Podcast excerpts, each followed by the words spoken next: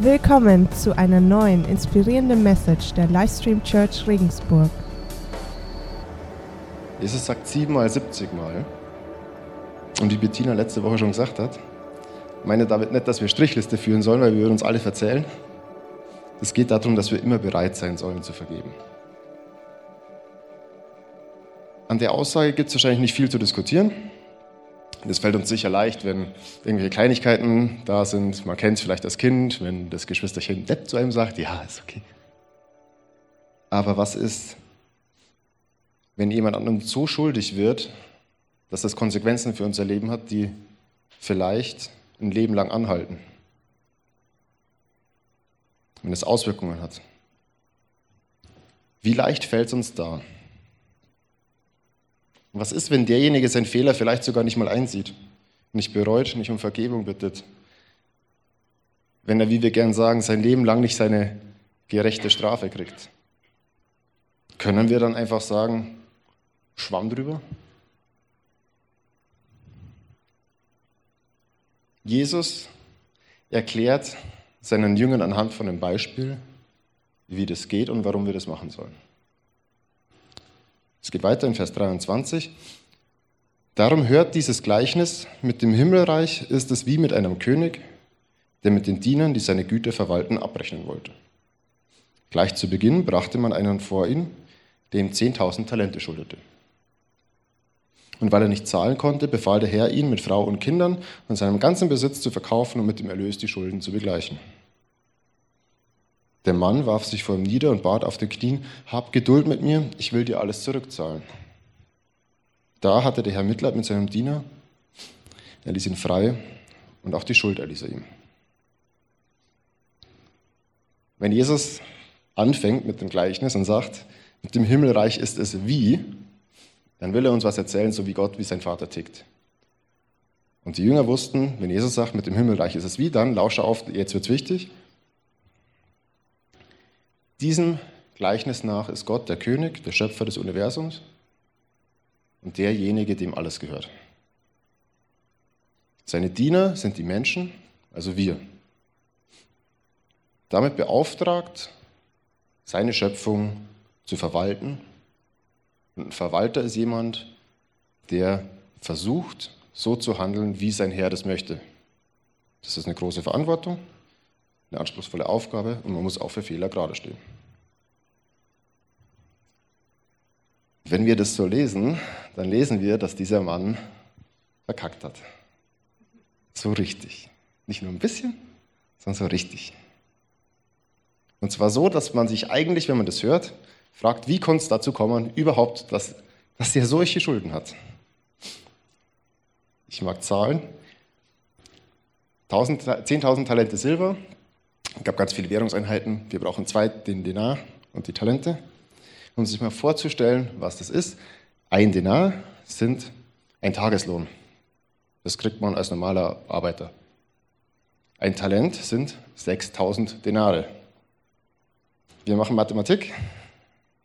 10.000 mal 6.000 sind 60 Millionen. Also 60 Millionen Tageslöhne.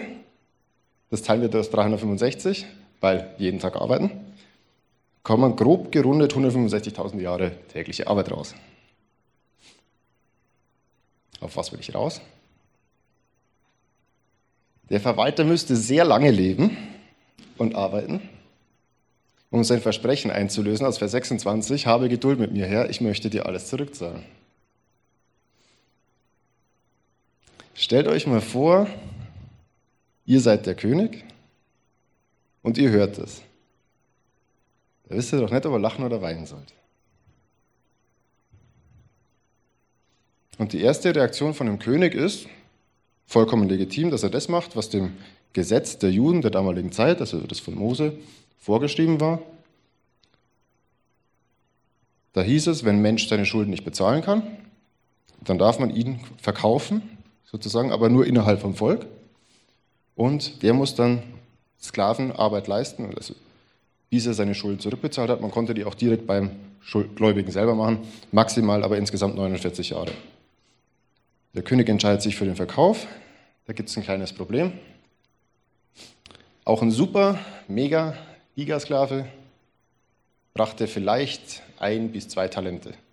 Aber das war dann schon, also on the top. Normalerweise war es ein Zehntel davon, also 500, 600 Denare. Das hätte der nie und nimmer zurückzahlen können. Also wirklich, auch wenn sein ganzer Besitz, seine Familie mitgefangen, mitgehangen, niemals.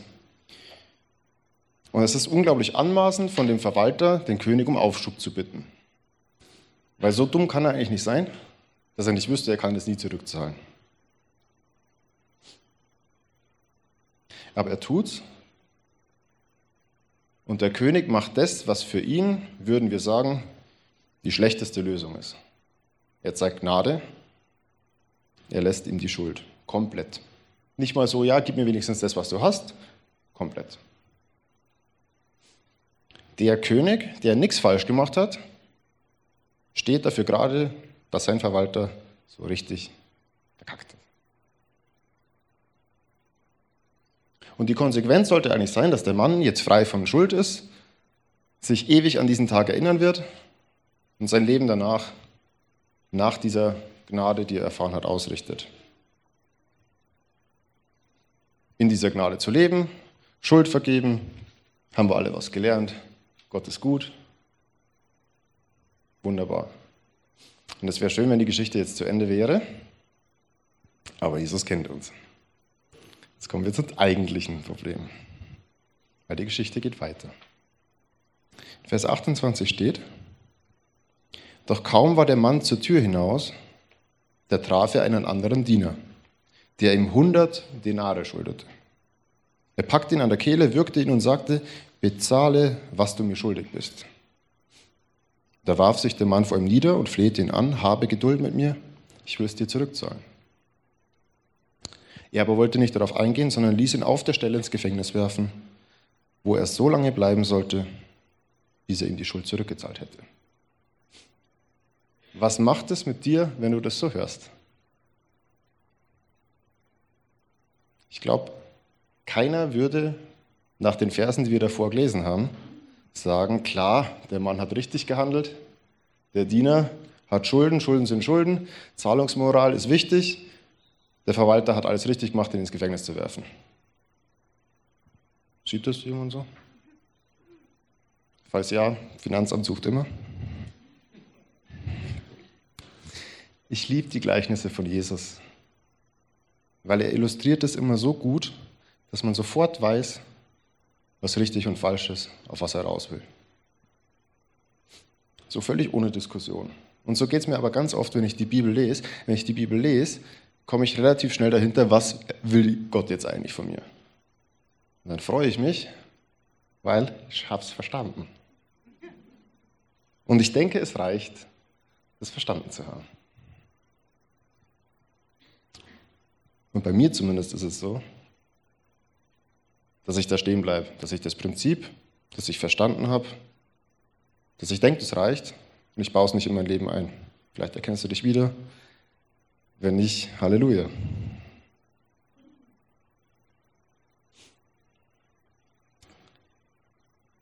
Auf jeden Fall, der Diener schuldet dem Verwalter einen fairerweise nicht geringen Betrag. Nehmen wir die Verse mal vorne weg, die, wo ihm die Schuld erlassen wurde, sondern schauen wir uns nur mal dieses kleine Beispiel an. Reden wir von zwischenmenschlichen Dingen sozusagen. Der Diener schuldet dem Verwalter 100 Denare, das sind ungefähr drei bis vier Monatsgehälter. Wenn dir jemand drei bis vier Monatsgehälter schuldet, ist das jetzt auch keine Kleinigkeit, oder? Da, wo man jetzt sagt, naja, kann ich irgendwie ausgleichen. Und wenn man das so hört, kriegt man schon wieder ein bisschen Verständnis dafür eigentlich. Man sagt, naja, wird aber schon Zeit, dass er das zurückzahlt. Wenn die Verse davor nicht wären. Aber der Diener antwortet mit genau den gleichen Worten, die der Verwalter vor dem König gesprochen hat. Gib mir Aufschub, ich werde dir alles zurückzahlen. Und was macht der Verwalter? Und ich finde das so, wenn wir das lesen, wir stehen ja alle drüber, ne? wir wissen ja so, wow, Mann, der ist dumm. Anscheinend ist er aus dem Thronsaal rausgegangen, über die Türschwelle und zzt, Gnade weg. Und uns würde das nie passieren, oder? Schauen wir mal, wo wir uns wiedererkennen. Ich habe drei Punkte aus dem Gleichnis raus. Fehler Nummer eins ganz offensichtlich, er gibt die Gnade nicht weiter, die er selber erfahren hat. Die Schuld, die er hatte, war 500, 600.000-fach größer als das, was ihm geschuldet wurde. Es wurde von ihm nicht mal erwartet, dass er irgendwie ansatzweise was zurückzahlt. Und gleichzeitig schafft er es nicht, eine zurückzahlbare Summe wenigstens Aufschub zu gewähren. Obwohl es so offensichtlich ist, passiert uns das auch oft, denke ich. Wir vergessen selber unsere Fehler, wir vergessen, wo wir schuldig werden an anderen. Und wir schauen nur noch auf das, was andere uns Böses antun. Ist ja auch leichter. Fehler Nummer zwei, er handelt gegen das Gesetz. Das äh, wussten die Jünger, die das gehört haben, sofort, weil das mosaische Gesetz besagt, du darfst jemanden nicht härter bestrafen als das, was er schuldet. Das heißt, er schmeißt ihn ins Gefängnis, beziehungsweise will ihn als Sklave verkaufen. Wir erinnern uns, ein Sklave kostet 500 Denare Minimum. Der hat Schulden von 100. Ist nicht okay. Die Bibel lehrt Auge um Auge, Zahn um Zahn. Für manche ist es ein super Gefühl, das zu hören, weil ja, Rache ist erlaubt. Das ist nicht. Das Prinzip dahinter besagt, du darfst maximal, maximal gleichwertig bestrafen. Wenn jemand schuldig an dir wird, weil, keine Ahnung, haut dir eine runter, legitimiert dich das nicht, den ins Krankenhaus zu treten. Das ist nicht gerechte Strafe. Nicht das, was die Bibel lehrt. Und die Bibel lehrt auch nicht Selbstjustiz, sondern sie spricht davon, dass das Sache der Gemeinschaft des Staates ist. Und Fehler Nummer drei, und das ist der wichtigste, wichtigste Punkt. Er schadet dem König. Ist dir das aufgefallen? Weil alle Angestellten, alle Menschen hier auf dieser Welt, um es auf uns zu beziehen, sind Kinder Gottes, Diener des Königs. Was der Verwalter jetzt macht, ist nicht nur, dass er sich sehr lieblos seinem Nächsten gegenüber verhält, sondern er steckt diesen Diener auch noch ins Gefängnis, wo er nicht mehr dem König dienen kann. Er schadet also mit der Aktion nicht nur dem Diener, sondern auch noch dem König, der ihm gerade so wahnsinnig gnädig war.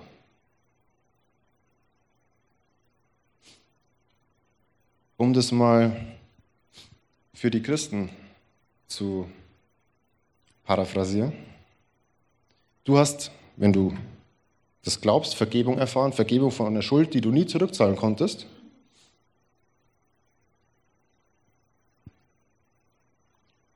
Und du gibst es nicht weiter. Ich möchte mal das biblische Konzept von Sünde kurz erklären. Das besagt, wir verhalten uns nicht so, wie Gott sich das für jeden von uns vorgestellt hat. Du handelst lieblos, egoistisch, was auch immer. Nicht so, wie Gott sich das vorstellt, wie ein gutes Miteinander zusammen werden, dann ist es Sünde.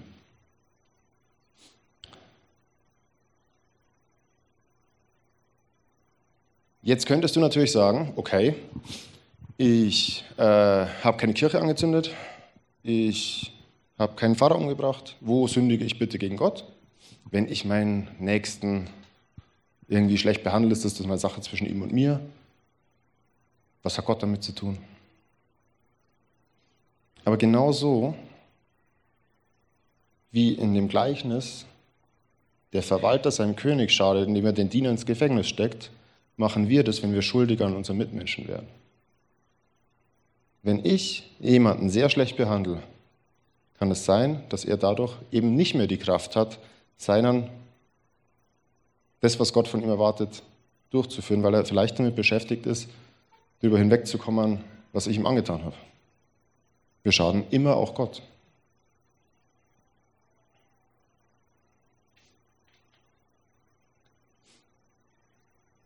Wir sind der biblischen Lehre nach verpflichtet, uns so zu verhalten, dass jeder andere Mensch seine von Gott vorgesehene Aufgabe erfüllen kann und dem nicht im Weg zu stehen.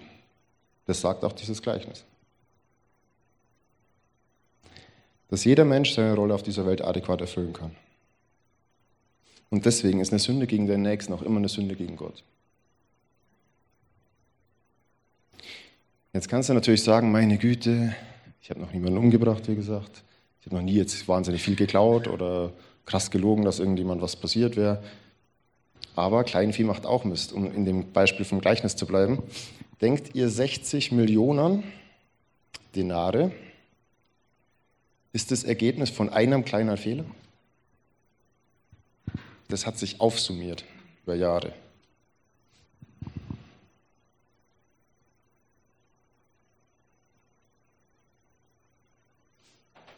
Aber es gibt eine gute Nachricht.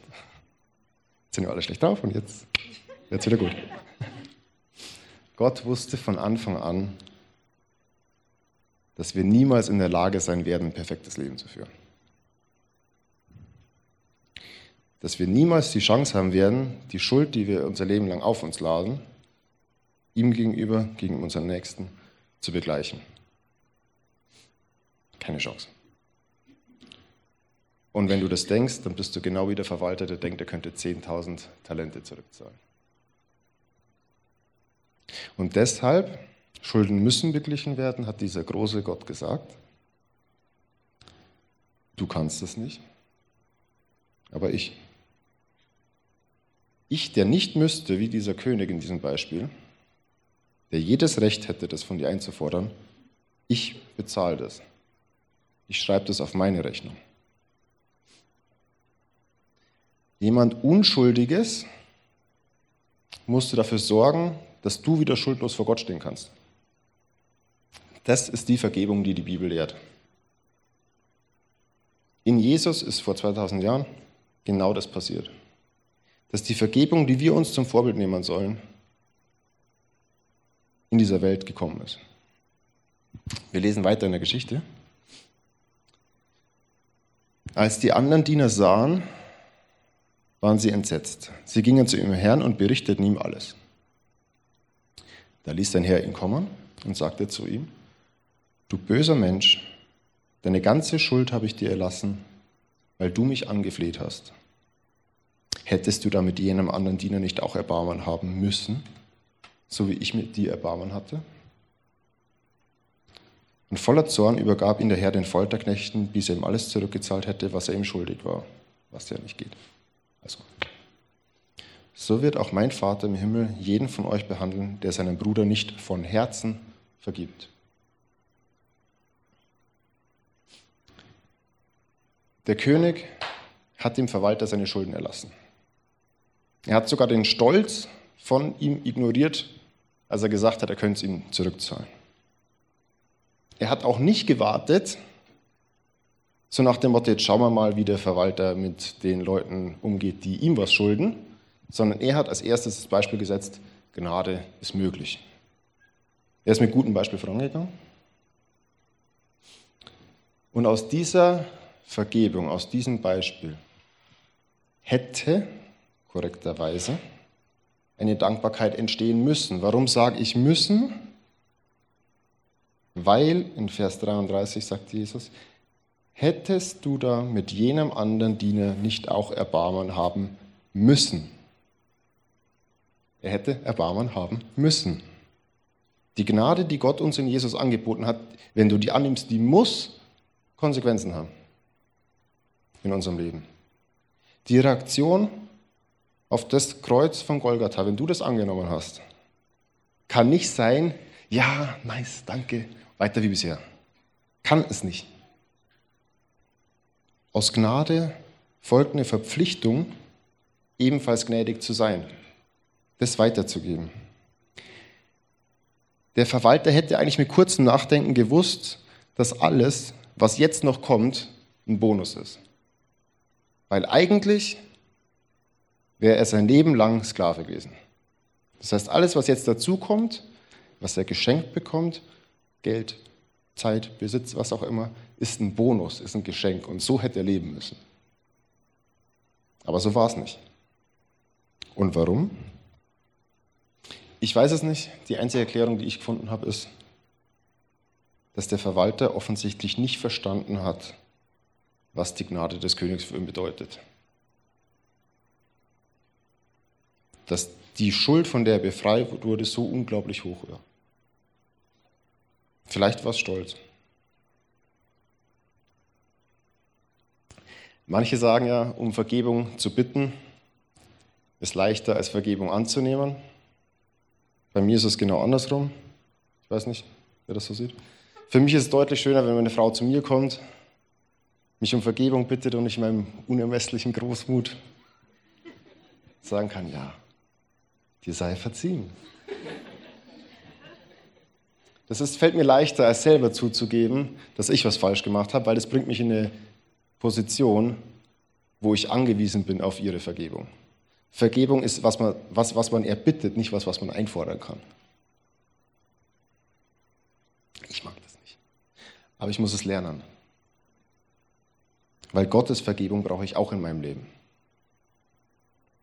Und es ist super unangenehm, jemand anders den Preis dafür zahlen zu lassen, dass ich mich täglich immer wieder falsch verhalte. Das Angebot steht aber bei Gott. Wenn die Band mag, kann sie schon ein bisschen vorkommen. Vielleicht, und das ist mir jetzt ganz wichtig, hör zu, wenn du bis jetzt Probleme hattest, das anzunehmen. Vielleicht denkst du, das ist unfair, dass Jesus für meine Schuld bezahlt hat, dass Gott dieses Angebot überhaupt gemacht hat. Das ist nicht fair. Das kann ich nicht annehmen. Hör mir zu, das ist wichtig. Das machst du jeden Tag. Du lässt jeden Tag Unschuldige für deine Fehler bezahlen. Du würdest in der Gesellschaft, in der wir sind, nicht mehr existieren können, wenn du das nicht tagtäglich machen würdest und zum Teil einfordern würdest. Deine Schuld, ganz wichtig, hat immer Auswirkungen auf Unschuldige. Wenn du dir sonst nichts behältst, behalte diesen Satz. Deine Schuld hat immer Auswirkungen auf Unschuldige. Wenn du das nicht glaubst, kannst du keine gesunden Beziehungen führen. In deinen Freundschaften, mit Arbeitskollegen, es geht nicht. Weil jeder Fehler, den du machst, hat Auswirkungen auf Unschuldige. Du bist genauso wenig wie ich ein Engel, der nur Gutes tun kann. Und der einzige Weg, wie Leute damit umgehen können, dass du schuldig an ihnen wirst, ist, dass sie dir vergeben. Anders ist ein gutes Miteinander nicht möglich. Deine Existenz in dieser Gesellschaft hängt davon ab, seit deiner Geburt, dass dir Menschen verzeihen. Hast du deine Eltern, deine Geschwister, deine Freunde, Arbeitskollegen, wie noch immer, immer absolut gut behandelt? Also ich nicht. Und ich muss mich nicht so weit aus dem Fenster lehnen, zu sagen, keiner von uns. Aber genau wie der Verwalter nehmen wir die Vergebung vielleicht ganz selbstverständlich an von unseren Mitmenschen und denken oft nicht darüber nach, was es unser Gegenüber kostet. Und genauso oft halten wir daran fest, wenn jemand schuldig an uns wird, dass wir genug tun wollen. Aber mit welchem Recht? Nicht zu vergeben bedeutet, dass du deinen Gläubiger gefangen nimmst er kann nicht frei werden von der Schuld an dir, selbst wenn er es möchte. Sei nicht wie der Verwalter.